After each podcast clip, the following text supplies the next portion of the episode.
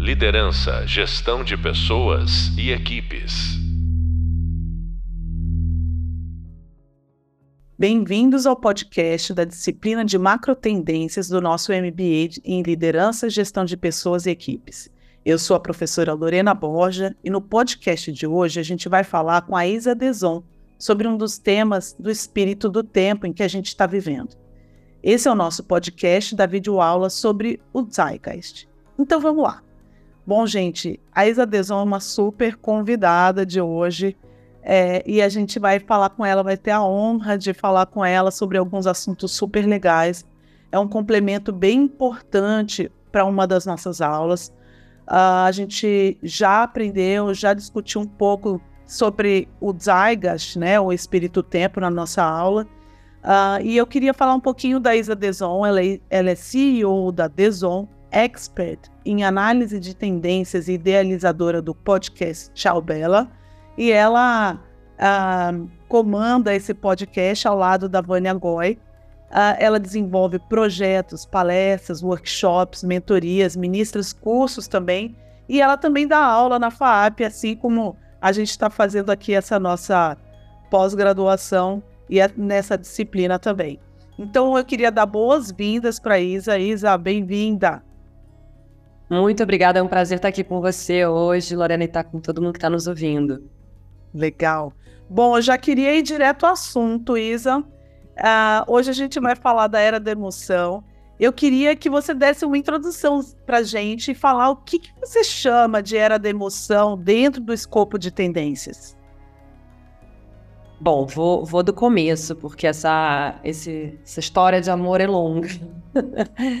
É, o ano era 2017 e a minha equipe, eu ainda trabalhava na época na Peclers Paris, porque para quem não conhece, é uma das agências, se não a agência de tendência mais antiga da Europa.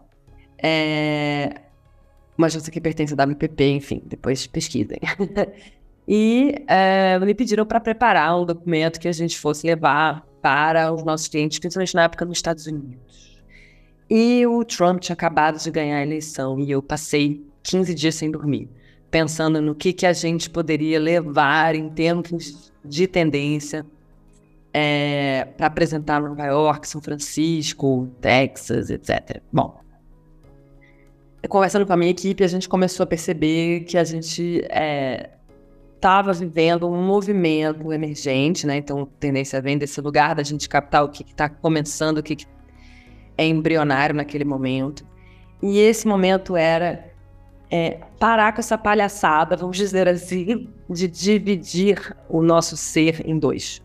Então a gente leva a razão para o trabalho e deixa a emoção em casa, né? Esse, esse conceito é, antigo é, que, que nos, entre aspas, força a separar aquilo que é intrínseco a gente. Então não dá, ninguém deixa a emoção em casa e leva o racional para algum lugar ou vice-versa. As coisas caminham de mão dada.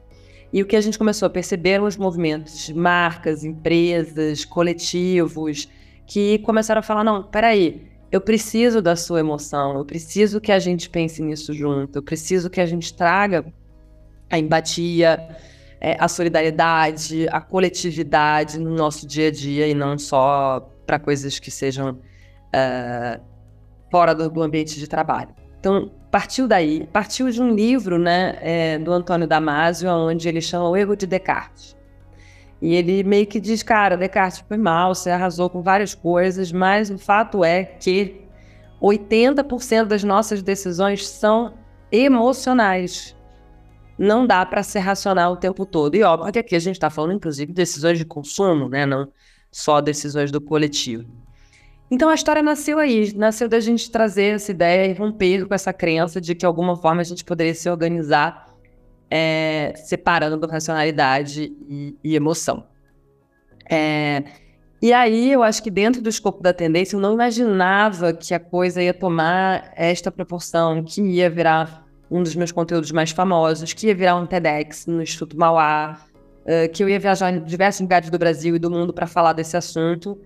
E eu acho que isso foi só a confirmação de que a gente não estava dando vazão das nossas emoções e que a gente precisava realmente romper essa barreira é, maniqueísta, chamar.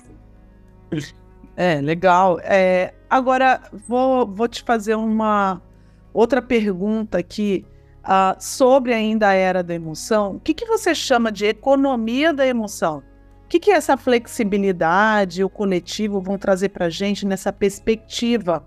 Uh, e como é que esses fatores vão poder influenciar um pouco a nossa liderança? É uma coisa de moeda de troca, né? Então, quando a gente fala da economia da emoção, é que a moeda de troca deixa de ser só a sua razão, só a sua necessidade. Eu vou comprar isso porque eu preciso, é, ou eu vou comprar isso é, para resolver um problema unicamente. A gente quer resolver um problema, não entenda mal, mas a gente quer fazer isso com coisas que nos correspondem.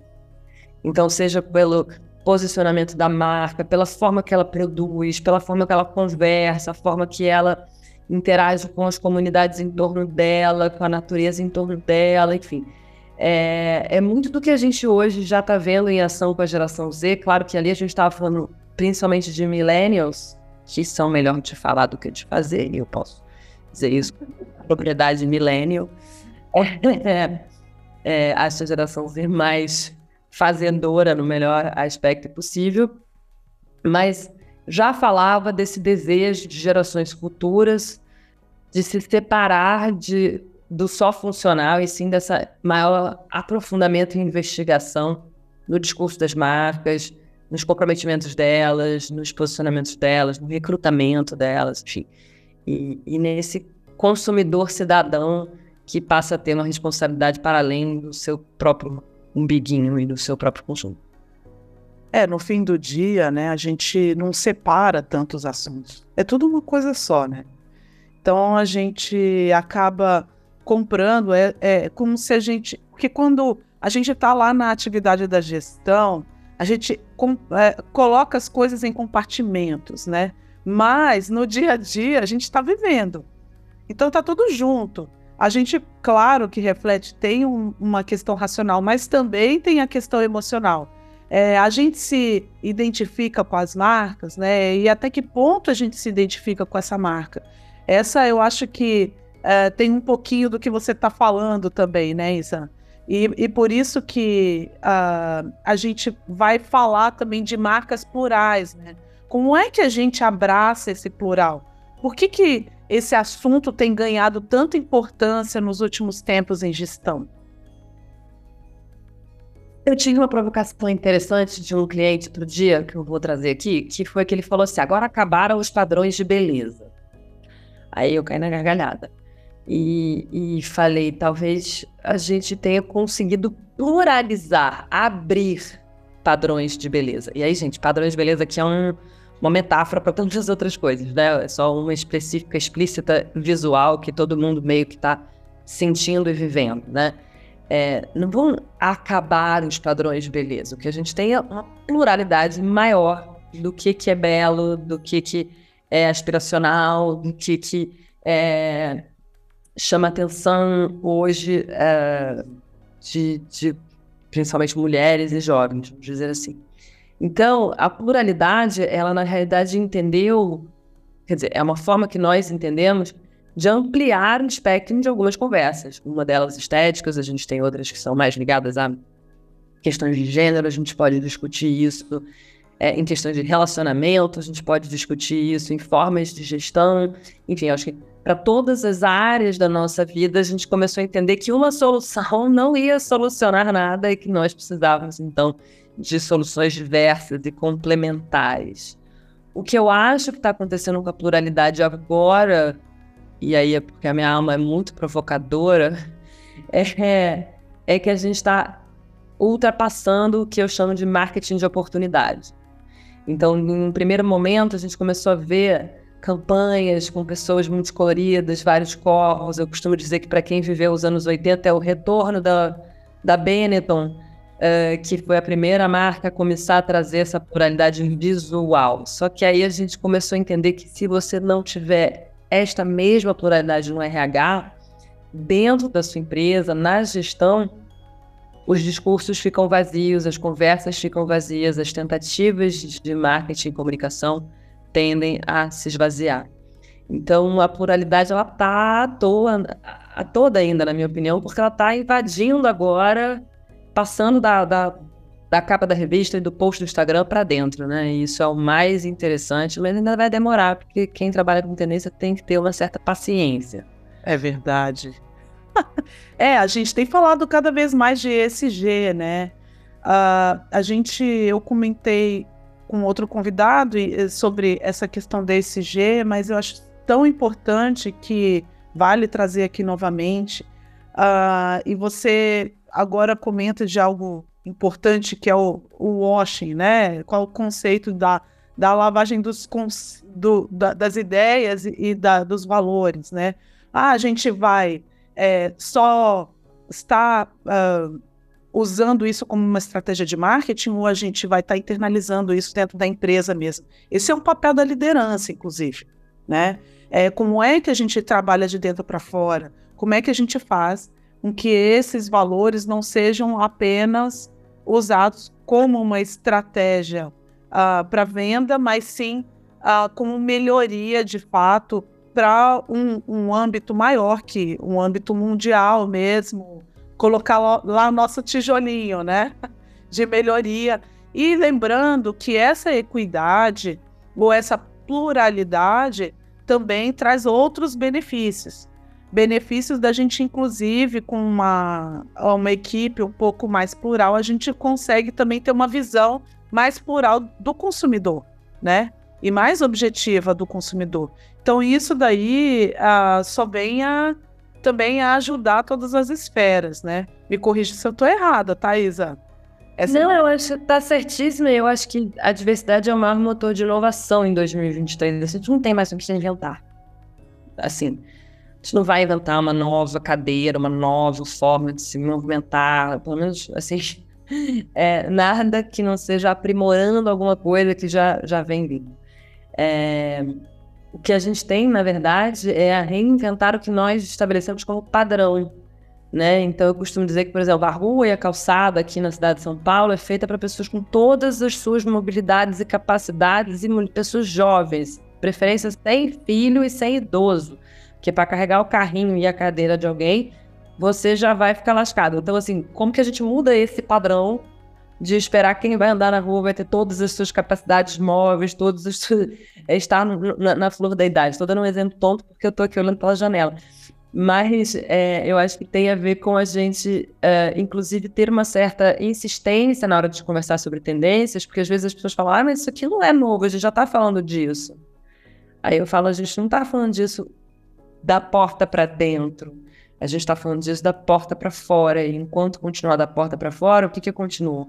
as denúncias também desses consumidores que estão alertas, prontos e preparados para falar: opa, aqui você deslizou, aqui você não prestou atenção. Então, claro que ninguém vai acertar de uma vez só, não é esse o objetivo, mas é só a gente entender que uh, a gente precisa aprofundar esses conceitos para sair desse vazio que essas lavagens nos proporcionam, inclusive para quem está dentro da empresa. Ah, com certeza, até porque quem está dentro da empresa também é consumidor em alguma esfera, né? Então, é... bom, é...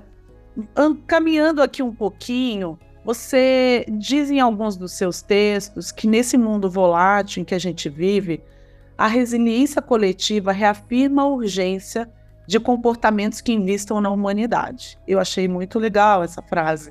Eu estou querendo que você comente um pouquinho melhor isso para gente, desenvolva um pouquinho mais essa ideia. Então vamos lá. A gente ali estava falando, olha, nem podia imaginar que a resiliência coletiva teria o impacto que ela teve dentro de um contexto pandêmico.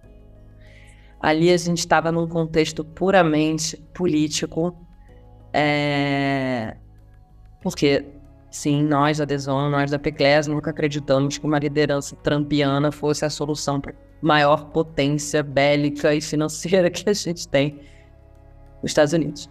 Né? É bom colocar isso só para explicar que a gente falava muito dessa necessidade de uma resiliência, e aqui era em contexto do Muslim ban, então, dos, dos das políticas contra muçulmanos é, na, nas fronteiras americanas. Aqui a gente estava falando das fronteiras México, Estados Unidos, onde ele havia proposto, só para contextualizar, né, gente, já faz tanto tempo, é, onde ele estava sugerindo que os mexicanos fossem construir uma parede entre os Estados Unidos e o México, enfim, esse tipo de loucura que estava acontecendo, fora todas as discussões é, feministas que estavam já acontecendo com um maior desrespeito da parte deste líder especificamente.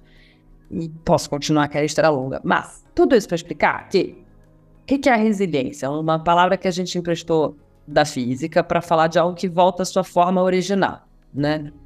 Estou simplificando muito os físicos que me perdoem, mas é só para tentar chegar aqui no meu ponto.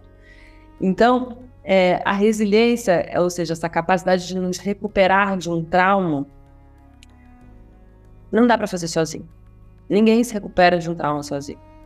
Então, a resiliência, para nós, por definição, ela tem um caráter, um caráter coletivo, né? Seja porque você está na intimidade da sua casa, com a sua família, com seus médicos, você passou por uma coisa muito pessoal, ou seja porque coletivamente nós temos que resolver coisas. É, ao conectar com pessoas que estão passando pelas mesmas dores e pelos mesmos traumas que a gente, normalmente é aí que a gente realmente entra em contato com o que nos faz humano, o nosso lado sensível, o nosso lado emocional, que por tanto tempo, principalmente quando se trata dos homens, foi, não, você não pode, o homem não chora, não a mulher também não pode chorar no lugar de trabalho, porque senão é fraca, não sei o quê, não sei o quê, não sei o quê. Eu, por exemplo, sou choro de nervoso, então não é nem um sinal de fraqueza, eu choro de agonia, que é batar alguém eu choro, é muito engraçado. Então, assim, as pessoas também vão interpretando como é que a sua emoção deveria se, se traduzir e o que, que ela expressa. Então, todo essa, esse conceito da resiliência coletiva, ele vem para falar, cara, se a gente quiser sair do buraco, a gente vai precisar uns dos outros, a gente vai precisar conversar. Eu costumo dizer, por exemplo, que marcas que ficam focadas muito na concorrência e não entendem que alguns pontos, e aí podemos nomear o ESG que você já trouxe, não são pontos de concorrência, se a gente continuar achando que vai fazer concorrência com sustentabilidade, fazer concorrência com discussões éticas e sociais, a gente está perdendo toda a força que tem de unir uh, nossos ideais e nossos, nossos desejos com outras marcas, outros institutos, outras organizações que vão realmente ser, resolver problemas, né? É, é e, e assim, é resgatar nosso lado humano mesmo, né? E, e trazer isso para essa ótica de consumo, porque assim, gente, concorrência saudável todo mundo precisa, ninguém está discutindo, eu não sou, eu não sou poliana, muito pelo contrário, trabalho com marca, trabalho com, né, com solução de problema real dentro de muitas vezes multinacionais.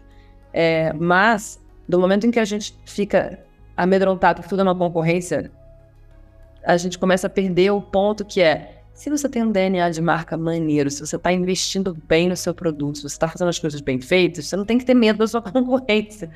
Muito pelo contrário, você tem que achar quem seriam parceiros que podem, por exemplo, resolver problemas de matéria-prima, resolver problemas de, de contratação, resolver problemas de segurança no trabalho, resolver outras questões que são macro e que são todas da ordem da, daquilo que nos define como seres humanos, não só como máquinas uh, é, trabalhadoras, né? Sim. Sim.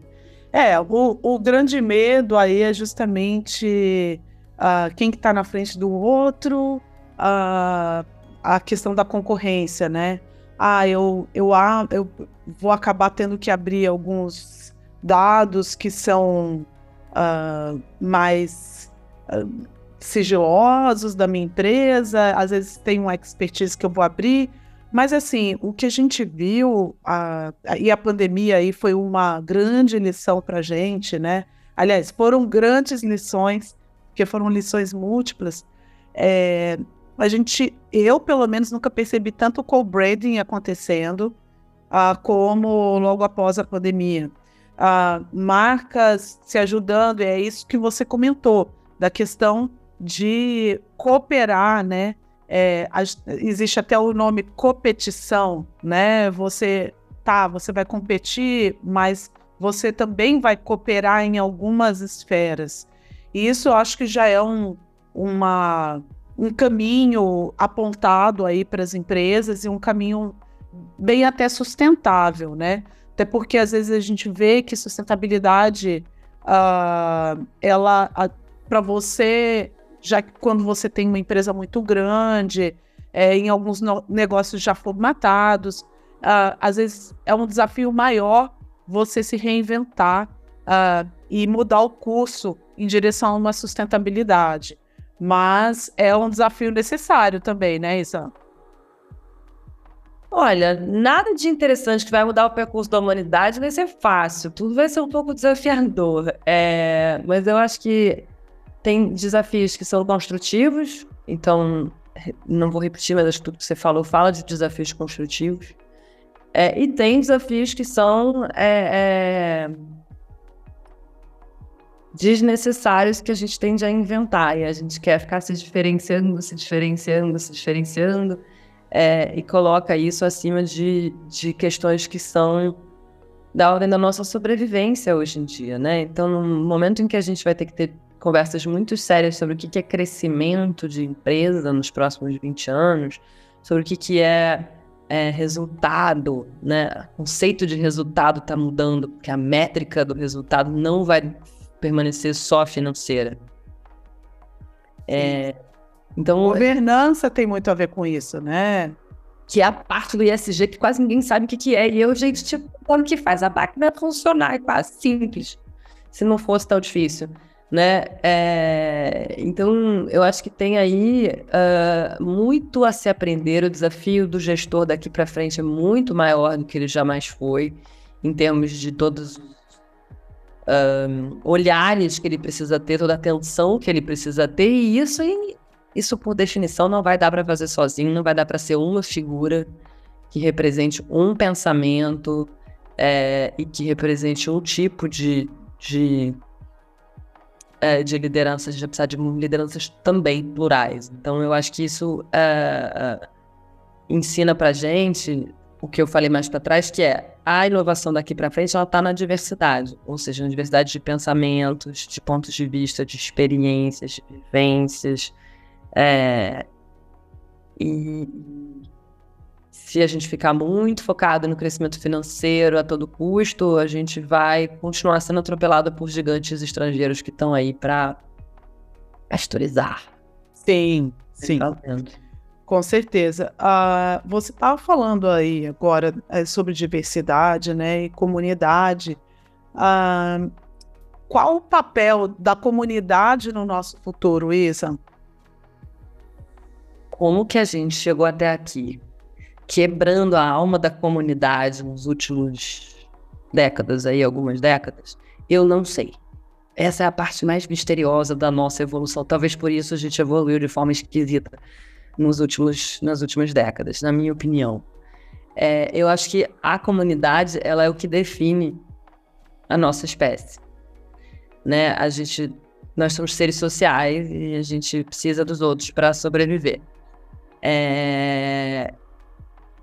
E a onda narcisista que vem se desenvolvendo, principalmente quando a gente olha a partir dos anos 80, assim, é, que o sucesso pessoal, financeiro começou a virar uma grande, um grande assunto, como ele nunca tinha sido da mesma forma, e também não tinha com acesso um pouquinho maior do que ele tinha tido historicamente, é, a gente foi se desligando desse sentido de comunidade, né?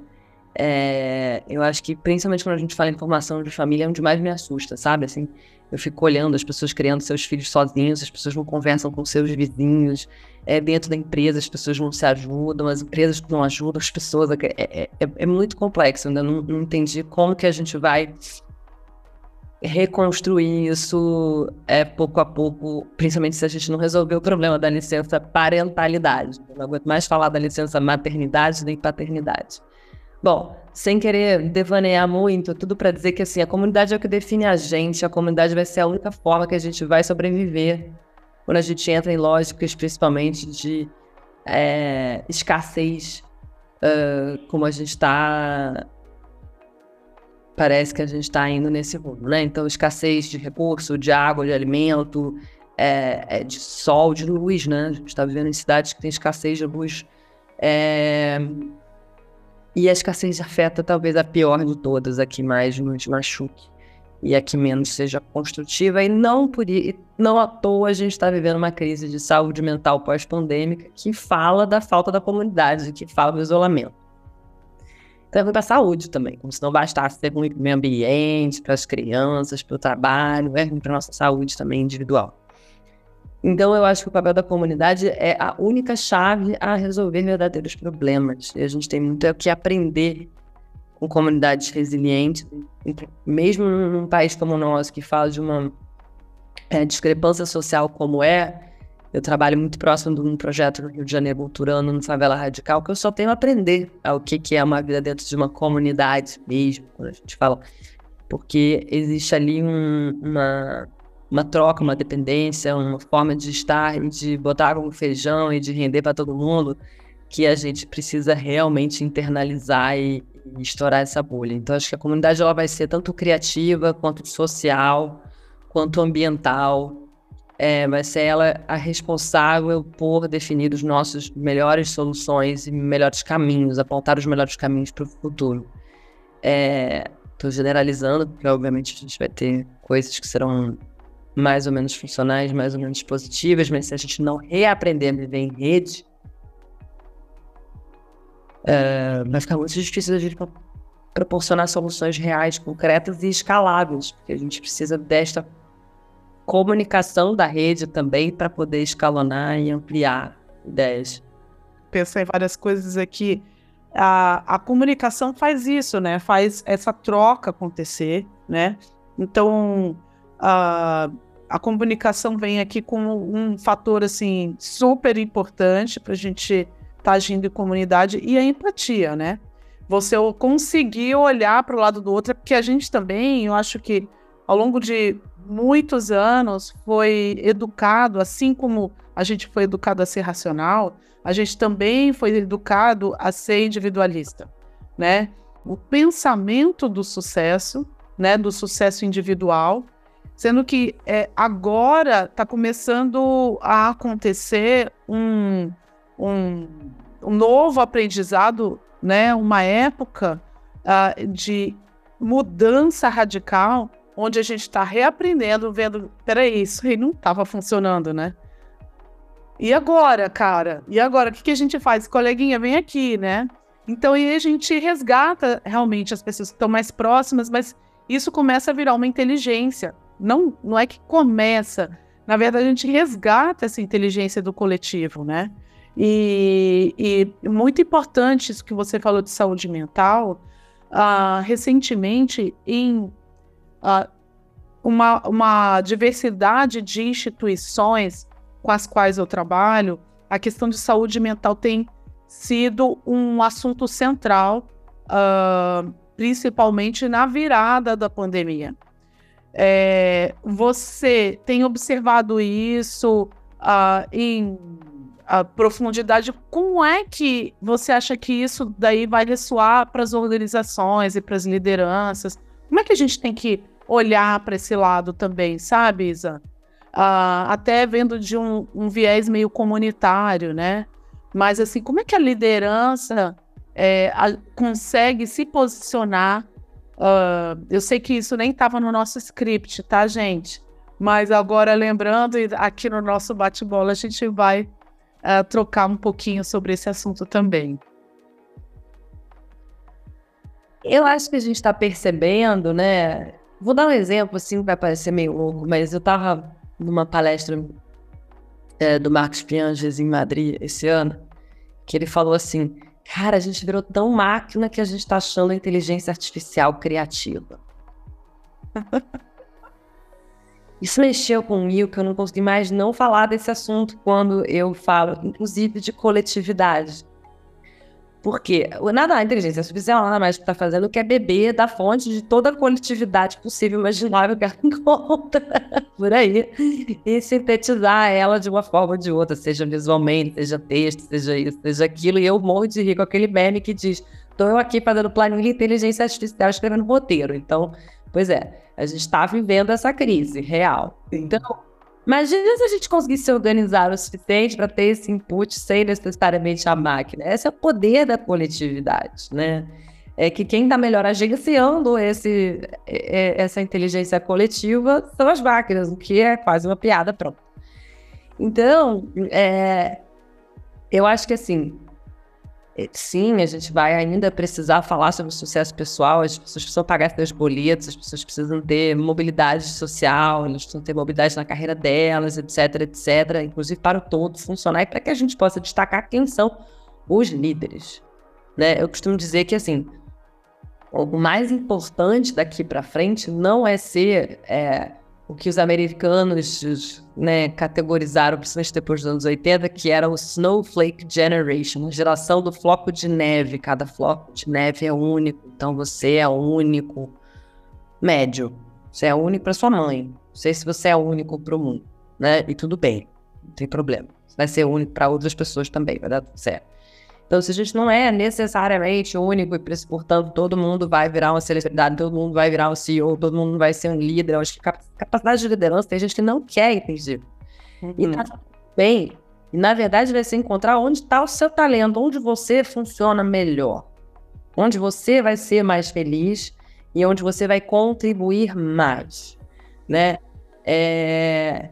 E talvez isso tire o peso das suas costas de ter que ser alguma coisa extraordinária que talvez não esteja ali para você com uma coisa obrigatória, ou uma coisa que faça sentido, ou você não quer chamar atenção, tem gente que não.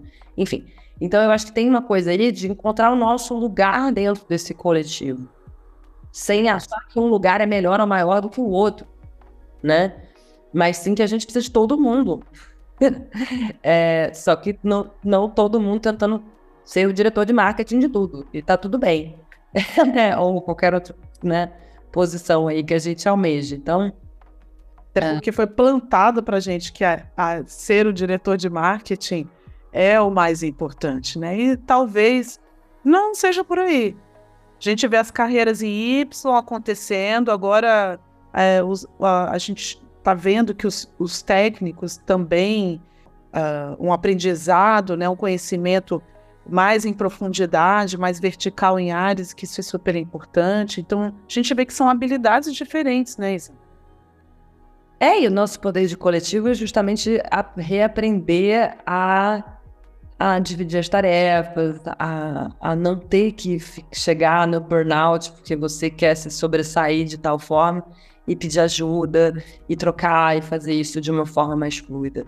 É, eu vejo o quanto que voltou com tudo, fazer workshop, fazer sprint depois da pandemia, porque a gente quer estar com os outros, a gente quer trocar, a gente quer aprender. A inteligência coletiva é muito mais forte do que o gênio que vai ter todas as respostas, etc, etc.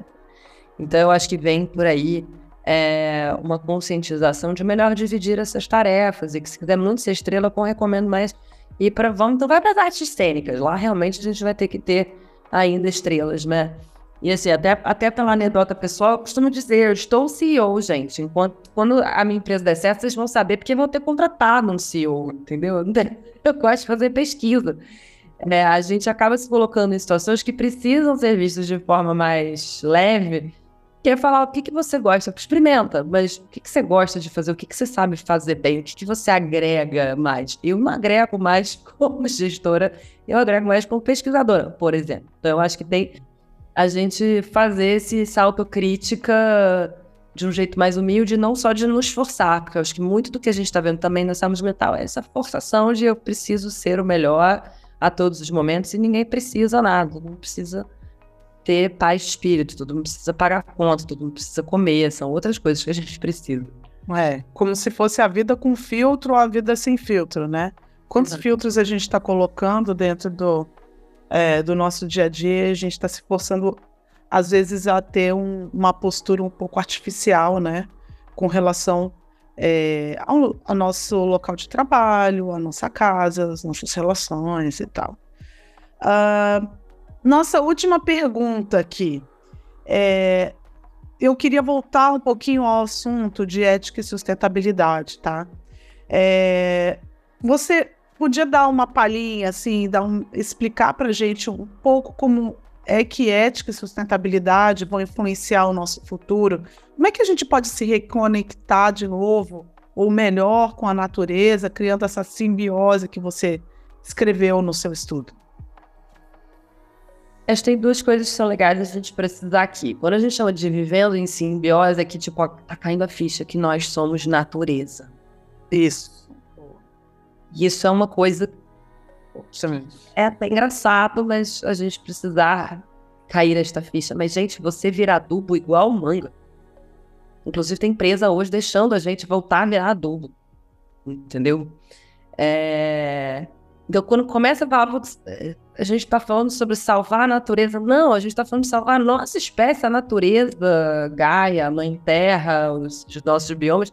São mil vezes mais inteligentes do que a nossa espécie, que é muito recente em relação aos 4 bilhões, praticamente 4 bilhões de anos, né?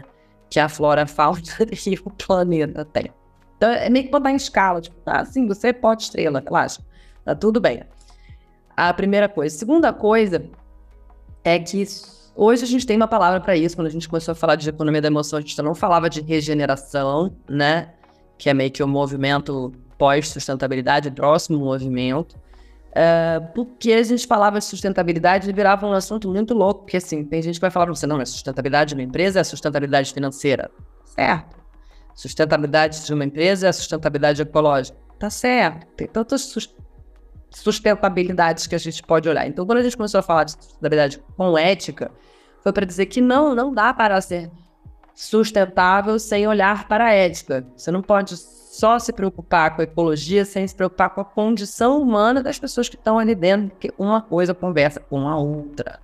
Se a pessoa não é tratada de forma ética, se a pessoa não é tratada de forma é, com respeito, ela também não vai aprender a respeitar o, o meio ambiente. Então, é uma é, é uma situação ovo-galinha que a gente achou importante uh, pontuar, porque, infelizmente, a palavra sustentabilidade não está subentendido com um cuidado ético das pessoas em volta também. É por isso que a gente acaba tendo conversa entre RH e, e ecologia e a coisa fica meio confusa. Então, quando a gente fala de hoje de regeneração, a coisa já fica mais completa, né? Agora, como isso vai influenciar o nosso futuro? Uh, eu acho que a gente tem algumas medidas de futuro, né? Se a gente for olhar pela perspectiva indígena, a gente teria que olhar sete gerações para frente. Tem gente aí vivendo que não está pensando na, filha, na vida do filho, que eu diga na filha do neto e nem no neto do neto, entendeu? Para falar em sete gerações. Tem gente que está só preocupado no consumo uh, exacerbado e contínuo hoje, que é extremamente destrutivo. Então, quando a gente fala de unir isso, é a importância que a gente tem de entender que em um só sistema nós temos o que a gente chama de natureza, nós temos o que a gente chama de ser humano, e nós temos todos os desafios que foram criados porque a gente não alinhou essas duas ideias desde o começo. E a gente, principalmente pra gente aqui, que vem da era do descartável, né? Então a gente é, teve esse boom do descartável a partir dos anos 50 e até pouco tempo atrás, apesar da discussão ecológica nascendo nos anos 70. É, e a gente está ainda nesse despertar forçado, nesse chacoalho forçado, de entender que a gente pode ter todas as discussões lindas do mundo, mas se oxigênio virar luxo, aí o negócio vai ficar complicado. É, não pode, né? Oxigênio virar luxo, não dá. É, a gente está assim terminando o nosso tempo. Uh, eu queria, a gente abordou vários assuntos aqui. Uh, queria compartilhar com vocês que a Isa tem uh, um super estudo mais completo. Aqui é só um pouquinho, um pedacinho. O arroba dela é, é arroba deson, underline, deson com D, E, Z, O, N, underline. Uh, lá vocês podem encontrar muito mais conteúdo dela, uh, falando sobre esses assuntos e outros também sobre futuro. Eu queria agradecer, Isa, por você ter vindo hoje bater esse papo com a gente. A gente conversou hoje sobre o, a era da emoção nesse podcast. Agir, gente, em coletividade vai nos trazer a uma liderança mais humana e mais próspera para todos. Uh, eu queria dar um tchauzinho. Isa, quer dar uma última palavra? Não, queria agradecer vocês chegaram aqui, até aqui e estou à disposição aí no mundo virtual para bater papo e continuar essa conversa. Não tem começo, meio e fim, é contínua. É isso aí. Gente, até o próximo podcast. Obrigada.